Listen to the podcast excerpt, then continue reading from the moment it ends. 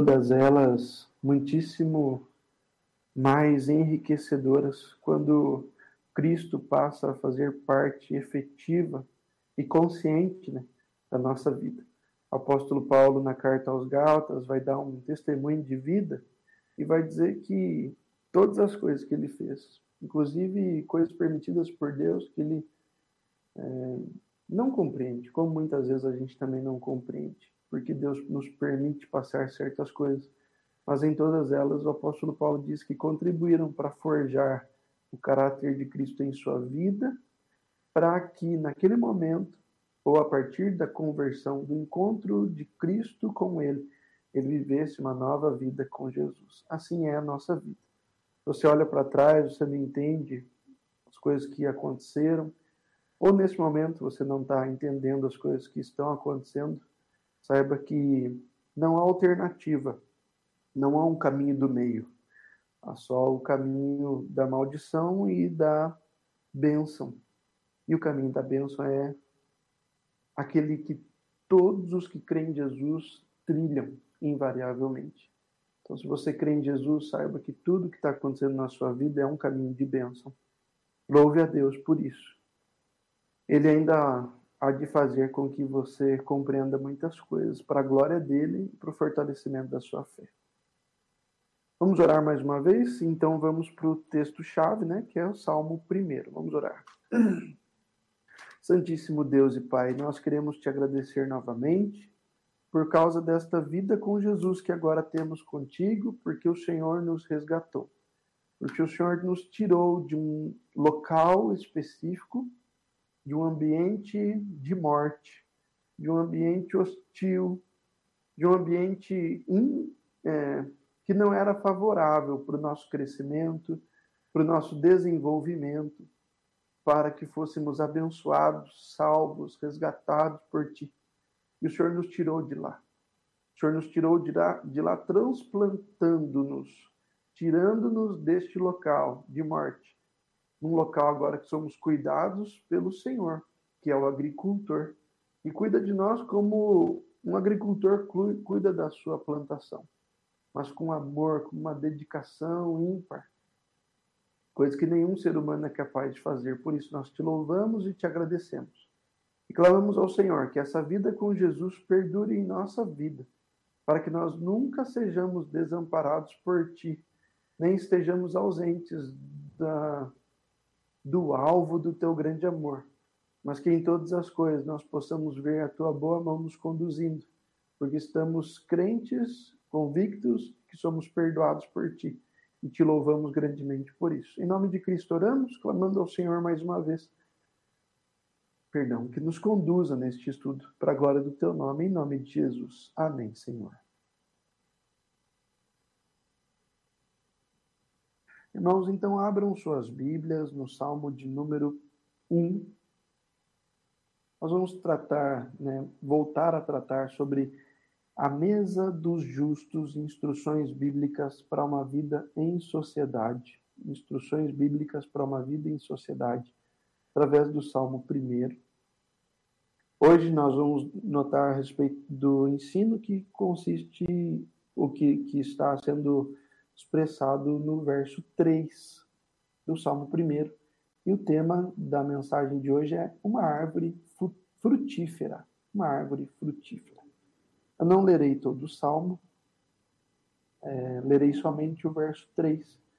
Se há irmãos presentes na igreja, você que acompanha o estudo, leia comigo, participe, mesmo que estejamos né, à distância, mas participe. A palavra de Deus tem esse poder de falar ao nosso coração quando a gente lê a palavra.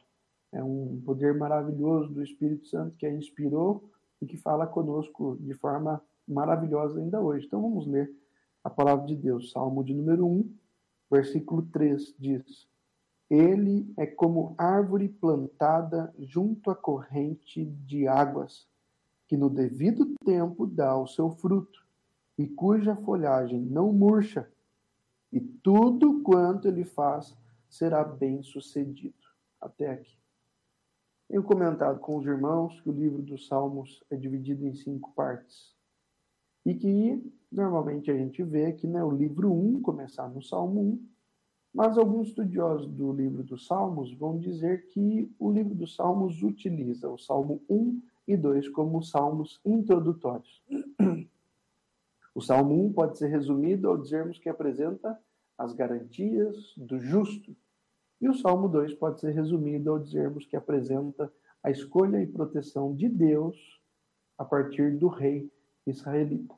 Um rei humano, como foi, por exemplo, Davi, aquele que estava à frente, representando, sendo orientado pelo profeta, pelo sacerdote, ofertando primeiro pelo povo, representando o povo nas decisões, mas um rei perfeito em Jesus Cristo, como é, é a linha profética desse salmo de número 2.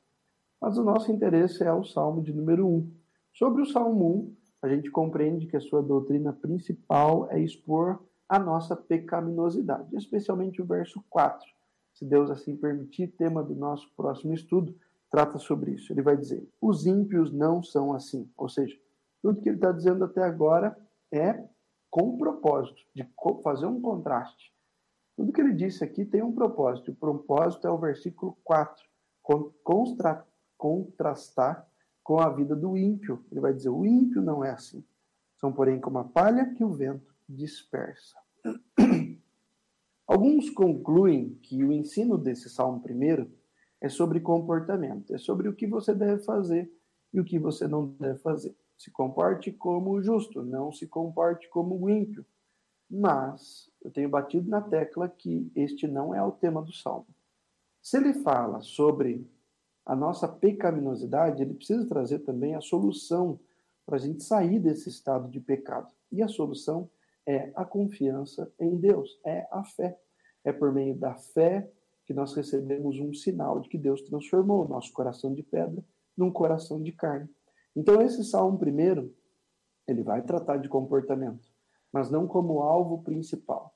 Não é me comportando direito que eu me torno um filho de Deus, mas é recebendo a confiança de que em Deus eu sou amado, sou adotado à sua família. E a partir disso eu confio na palavra que ele me dá, de que eu sou um filho amado. E assim eu vivo para a glória dele, por causa do favor que ele operou primeiro na minha vida. Nitidamente, nós lemos que jamais será pelo comportamento que o justo prosperará, especialmente no versículo de hoje, mas por estar plantado junto à corrente das águas. Esse é o nosso tema de hoje. Lá no início, nós usamos o texto de Colossenses, Colossenses capítulo 1, verso 13 e 14, quando o apóstolo Paulo fala a respeito de um resgate que Deus operou na nossa vida transportando-nos, né, a tradução em português. E na realidade é transplantando, ou seja, Deus nos tira com a raiz de um ambiente uh, de sombra, de trevas, um ambiente em que nenhuma planta sobrevive. E ele nos coloca num novo ambiente, com a nossa raiz, com todas as nossas características, para que sejamos agora cuidados, regados, mantidos por Ele, nosso cuidador. Especialmente Salmo 1, verso 3, propriamente agora, vamos ao texto bíblico para nossa instrução. Uma árvore frutífera é o tema de hoje. No nosso primeiro estudo, então, comentei com os irmãos sobre a ilustração da árvore plantada, usada aqui no verso 3, que é apropriada pelo apóstolo Paulo em Colossenses para descrever o que Deus realiza no seu povo quando ele retira a árvore com suas raízes de um ambiente de sombra e morte, transportando e transplantando essa árvore com as suas raízes num novo ambiente, um reino de luz. O termo traduzido por transportou não se resume em tirar um lugar de um lugar e colocar no outro. Não é só isso, mas é retirar a planta com a sua raiz de um local, replantá-la, prezando pelas suas raízes, cuidando dela na sua integralidade. Não é, nesse termo, aquilo que Jesus vai dizer em João 15, por exemplo. do galho que é enxertado na videira. É outro exemplo. Aqui o exemplo é de retirar com todas as características do lugar. O melhor termo, termo por isso é aquilo que eu estou usando aqui, já sendo repetitivo, né? Transplantar. Ele nos libertou do império das trevas e nos transplantou no reino do Filho do seu amor. Nós somos tirados de um lugar, de uma posição e colocados num novo lugar e numa nova posição. Por que, que é importante frisar isso? Porque esse salmo aqui é aquilo que fundamenta a mentalidade é, judia do apóstolo Paulo para formular é, esse conceito, essa doutrina a respeito da operação de Jesus na vida do seu povo. Esse é o ponto central desse salmo aqui, em conjunto com o versículo 4, inclusive. Em conjunto com o versículo 4, ele vai formar o verso 3 como uma dobradiça. Né? Verso 3, verso 4, eles estão próximos. E eles formam aquilo que vai abrir o salmo, ou aquilo que vai ligar a primeira parte, tratando dos, juntos, dos justos, com a segunda parte, tratando dos ímpios. Formando essa dobradiça, a gente vai notar algo, por exemplo, que acontecerá novamente, não só é, em Colossenses, mas também no texto que nós lemos do profeta Jeremias, Jeremias 17, verso 5, a 8, a respeito da maldição ou do maldito, né, que não recebe bênçãos, e do bendito que recebe as bênçãos do Senhor. Para hoje, o que precisa chamar nossa atenção é a sequência do, do salmo, então, que é uma certeza a respeito dos frutos. A pessoa, a semelhança de uma árvore, né, citada aqui, que está sob os cuidados de Deus, que tem alegria nesse pertencimento, desfruta desse pertencimento por obras, por disciplinas espirituais, né? a forma que a gente fala, a leitura bíblica, numa vida de oração que expressa a sua confiança em Deus. Essa pessoa é como árvore, ela está plantada junto à corrente de águas. E essa corrente de águas serve como um símbolo de fonte para a saúde da planta ainda que haja seca ao seu redor, ela está plantada junto à corrente de águas. Como disse o profeta Jeremias, ainda que a seca se aproxime, ela não, isso não tumultua essa árvore que está próxima ou que está plantada junto à corrente de águas. Ela não é atingida por, por ações exteriores.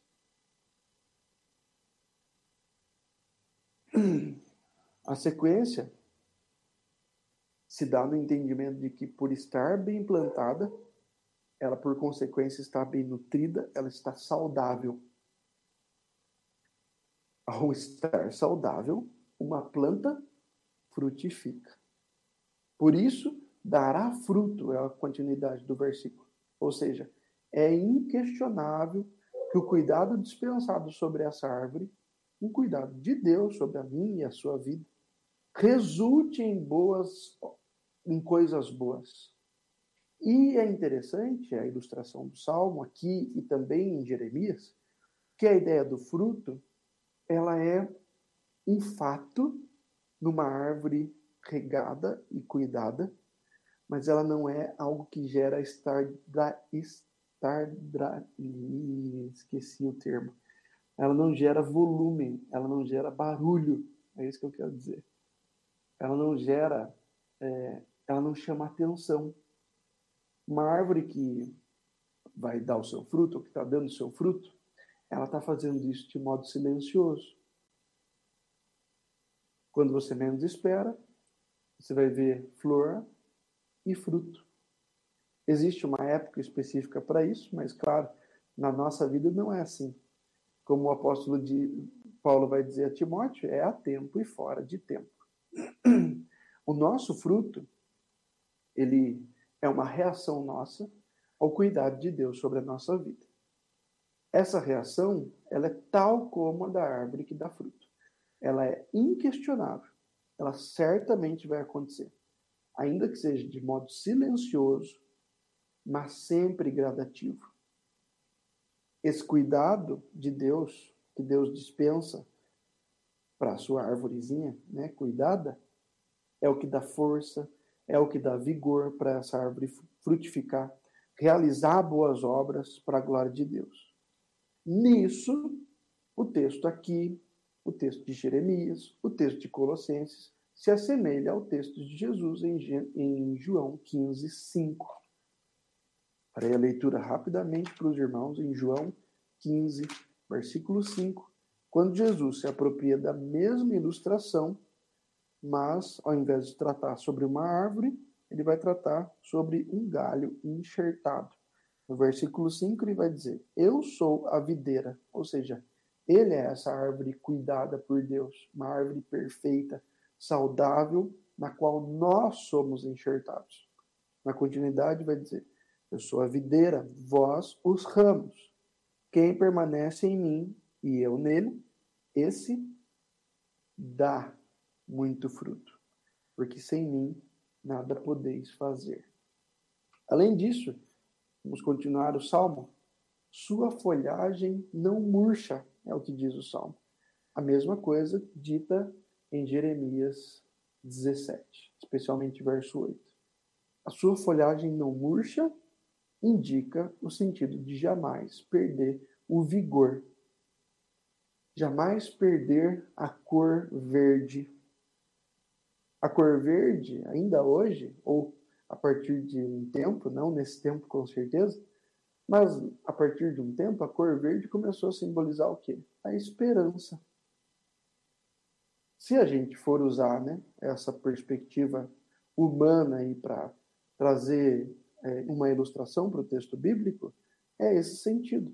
O vigor da esperança não é perdido neste que a folhagem não murcha. Por quê? Porque a vida daquele que a folhagem murcha se assemelha à vida de Davi, lá no Salmo 32, quando ele estava nutrindo, escondendo um pecado deixando de se arrepender desse pecado diante de Deus, e ele diz que a sua vida se transformou numa folha do outono sequidão de estio, é o, que, o termo que está traduzido lá em português. É uma folhagem do outono.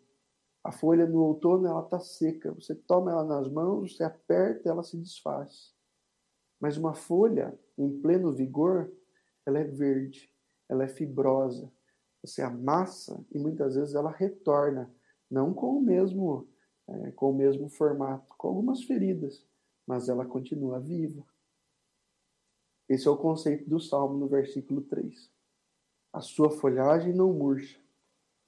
Uma vez que toda árvore de folhas verdes demonstra que está viva e saudável, assim é a vida do, do justo que está sendo cuidado por Deus.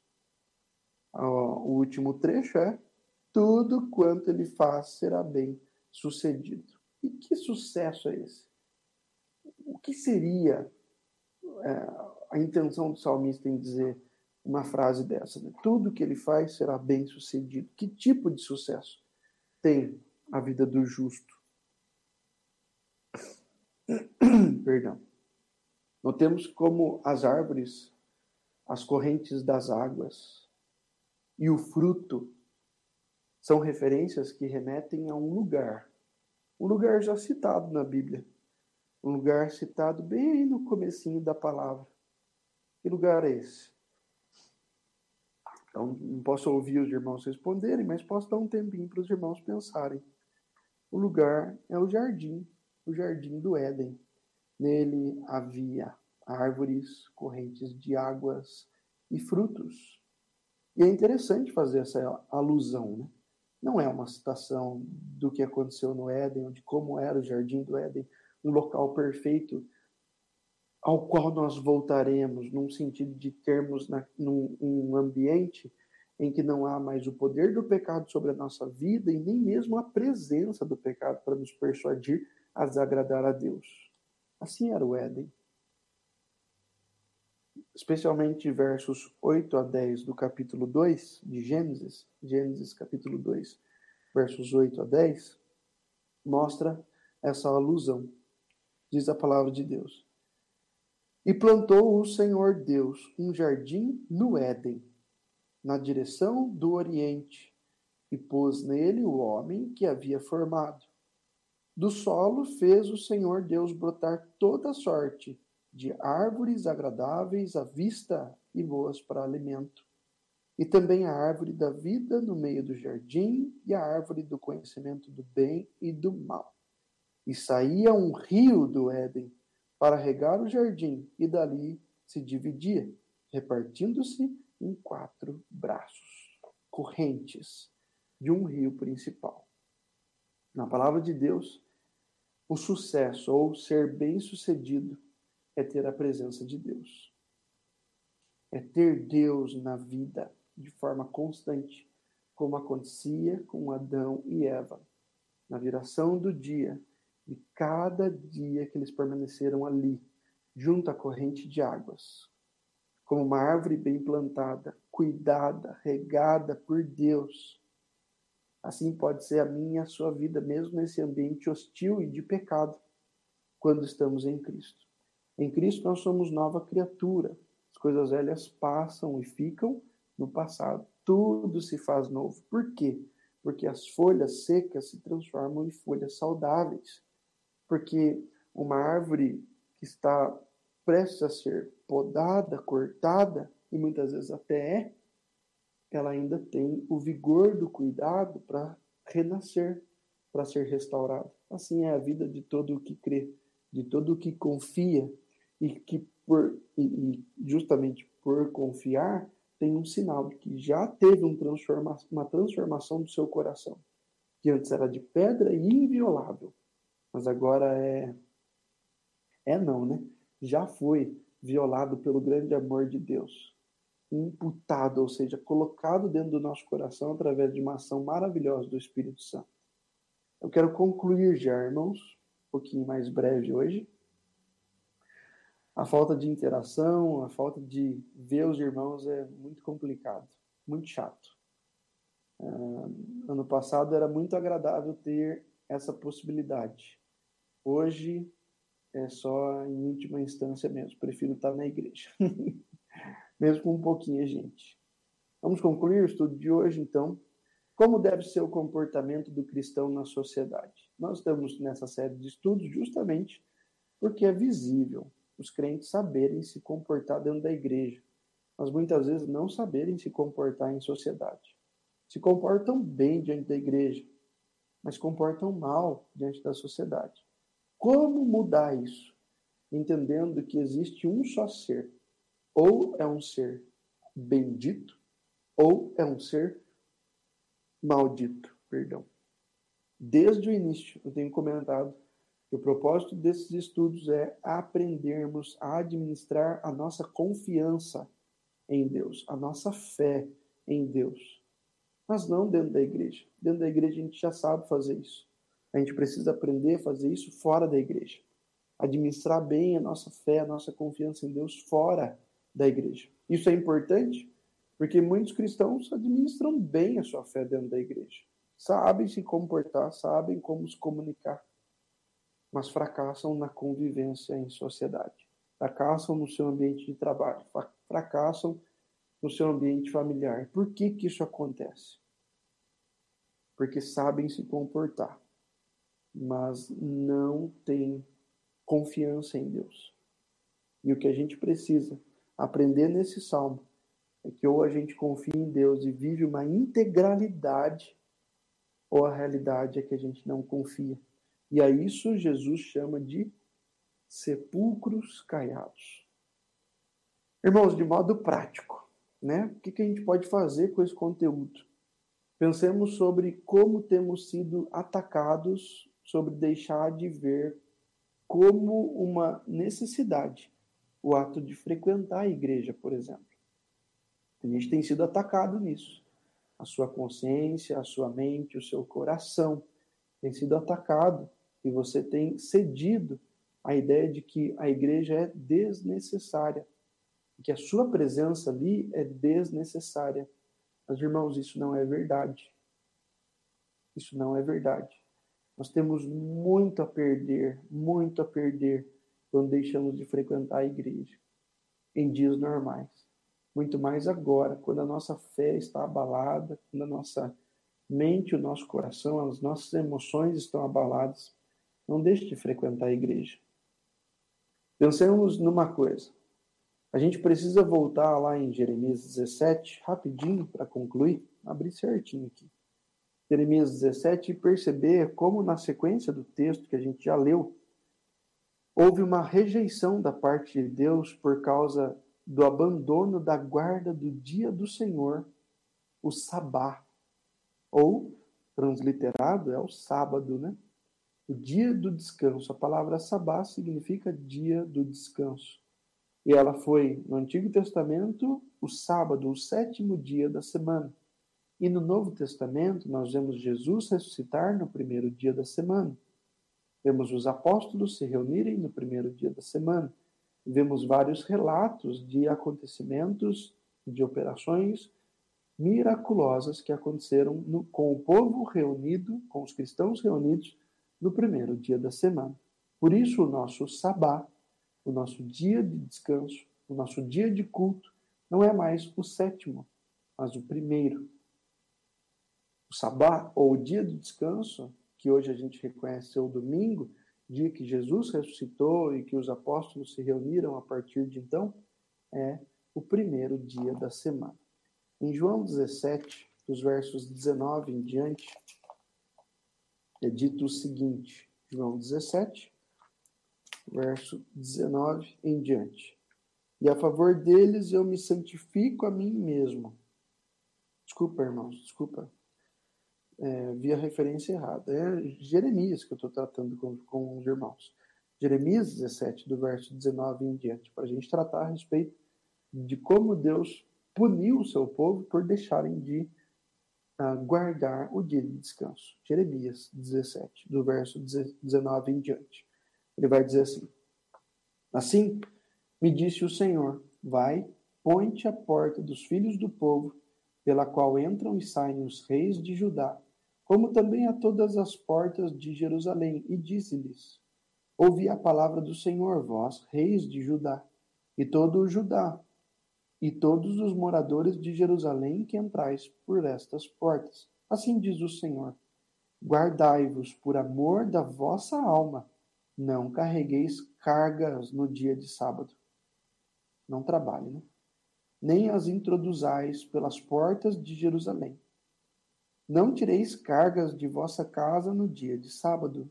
Sábado significa o sétimo dia da semana, que tem como tema o título Sabá, que significa dia de descanso. Nem façais obra alguma, antes santificai o dia de sábado, e como ordenei a vossos pais. Mas não atenderam, não inclinaram os ouvidos, antes endureceram a cerviz, para não me ouvirem, para não receberem disciplina. Se deveras me ouvirdes, diz o Senhor, não introduzindo cargas pelas portas desta cidade no dia de sábado, e santificardes o dia de sábado, não fazendo nele obra alguma. Então, pelas portas desta cidade entrarão reis e príncipes que se assentarão no trono de Davi, andando em carros e montados em cavalos, eles e seus príncipes, os homens de Judá e os moradores de Jerusalém. E esta cidade será para sempre habitada. Virão das cidades de Judá e dos contornos de Jerusalém da terra de Benjamim, das planícies, das montanhas e do sul, trazendo holocaustos, sacrifícios, ofertas de manjares e incenso, oferecendo igualmente sacrifícios de ações de graças na casa do Senhor. Mas, se não me ouvides, e por isso não santificardes o dia de sábado, e carregardes alguma carga, quando entrardes pelas portas de Jerusalém no dia de sábado, então acenderei fogo nas suas portas, o qual consumirá os palácios de Jerusalém e não se apagará.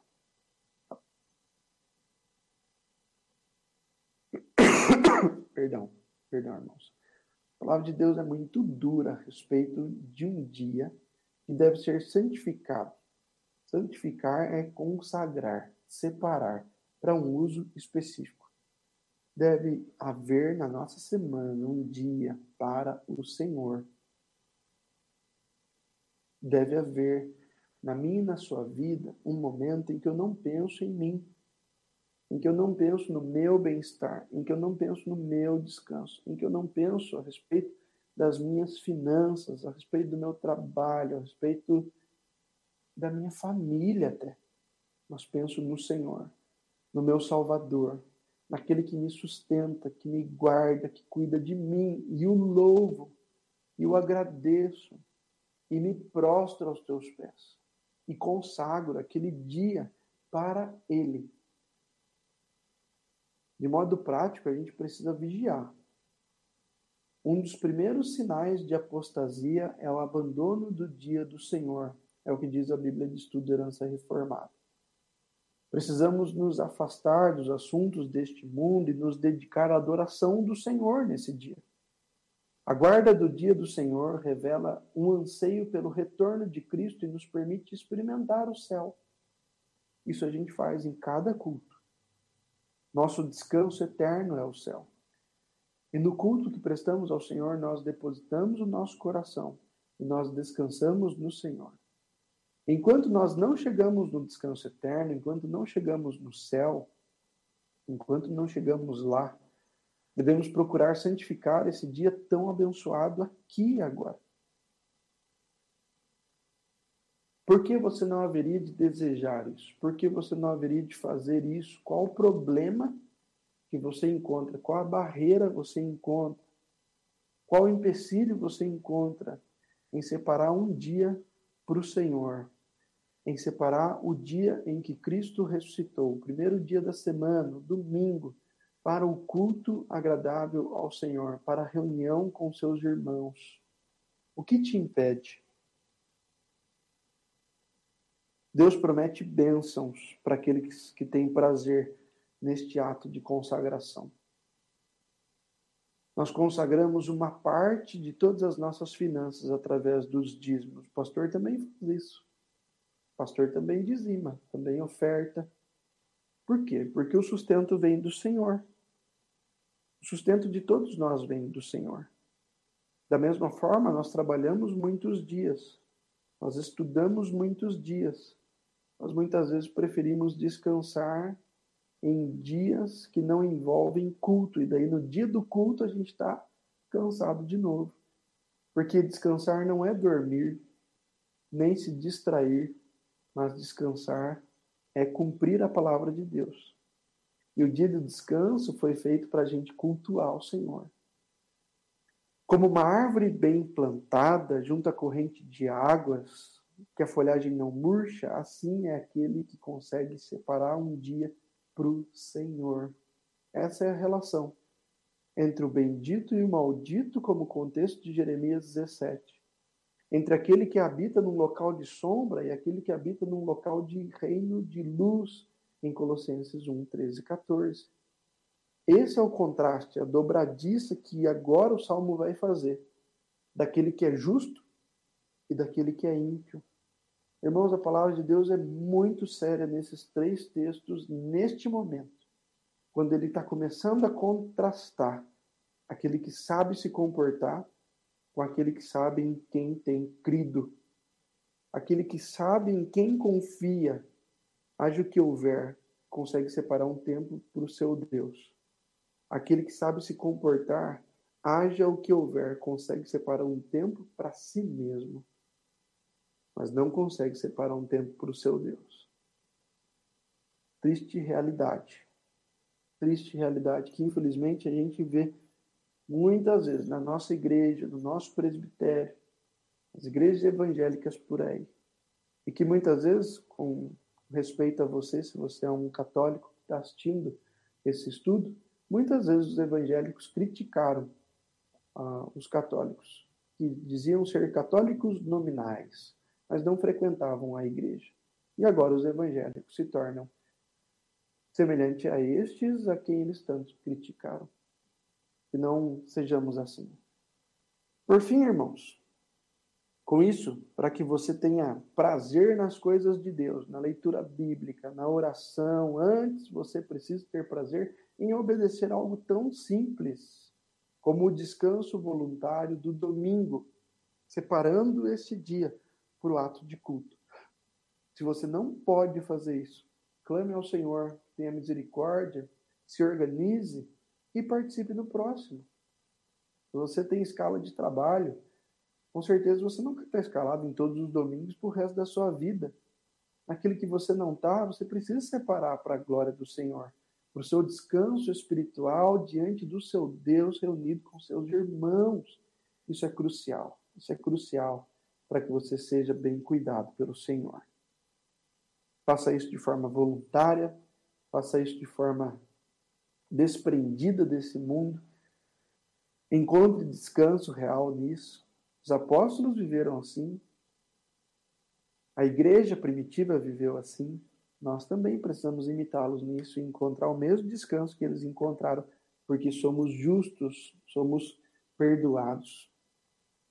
E uma advertência agora: se isso soa estranho aos seus ouvidos, saiba que o seu coração já está consumido pela sociedade. E esse Salmo 1 e esse capítulo 17 de Jeremias e o primeiro capítulo de Colossenses foi escrito para você. Medite nisso nessa semana. Aprenda essa instrução bíblica para uma vida em sociedade. E a instrução bíblica que a gente recebe hoje aqui, a gente não pode deixar de ser cristão lá, tal como não deixamos de ser cristãos no domingo. Amém? Quero orar com os irmãos depois dessa advertência, mas também consolo na vida de todo aquele que já tem caminhado com o Senhor e tem conseguido separar esse momento para culto ao Senhor, culto semanal, um dia só na semana. Vamos orar? Poderoso e Santo Deus, te damos graças, louvores, porque o Senhor nos conclama hoje a não deixarmos de cultuar ao Senhor, reunidos com os nossos irmãos, um ambiente propício para isso, ao qual nós denominamos igreja, porque Jesus chamou assim, porque os apóstolos chamaram assim, porque o Santo Espírito, na revelação que faz no Novo Testamento, chama assim. A assembleia, o povo reunido, o rebanho do Senhor, é cuidado e pastoreado por ti mesmo. Somos nós, igreja do Senhor, que cultua todo dia da semana, que corresponde ao dia em que o Senhor ressuscitou. O dia que o Senhor ressuscitou foi o primeiro dia da semana, e nele nós lembramos que os nossos pecados foram perdoados. E temos livre acesso ao teu trono de glória, de graça, e temos a sua misericórdia como aquilo que nos atinge diariamente. Por que não haveríamos de separar um momento na nossa semana para o louvor da tua glória? nós que somos diariamente alvos da, da tua misericórdia? Que essa pergunta ecoe na mente dos meus irmãos, enche os seus corações de disposição para separar esse momento e fazerem parte, de modo visível, do grupo de pessoas que não abrem mão de cultuar, como muitas vezes fizeram o teu povo no passado e foram duramente advertidos pelo profeta Jeremias. Que nós sejamos, Pai, como árvores bem plantadas, regadas, nutridas, e que no momento da seca não murcha a sua folhagem, porque temos sido mantidos no Senhor. E um símbolo disso, conforme a relação que é feita com Jeremias 17, é porque somos benditos, somos abençoados. E parte daquele que é bendito é aquele que vive no reino da luz Compartilha da presença e da comunhão dos irmãos, porque compartilha da tua presença diariamente. Ajuda-nos, Pai, a crer nisso e se há no coração dos meus irmãos um impasse, um incômodo a respeito dessa mensagem, que eles mesmos possam meditar no Salmo 1, no capítulo 17 de Jeremias, no capítulo 1 de Colossenses e chegarem às mesmas conclusões, porque é o teu Santo Espírito quem nos conduz sempre na leitura e no estudo da tua palavra. Assim eu peço a ti, em nome de Cristo, Senhor. Amém, Pai.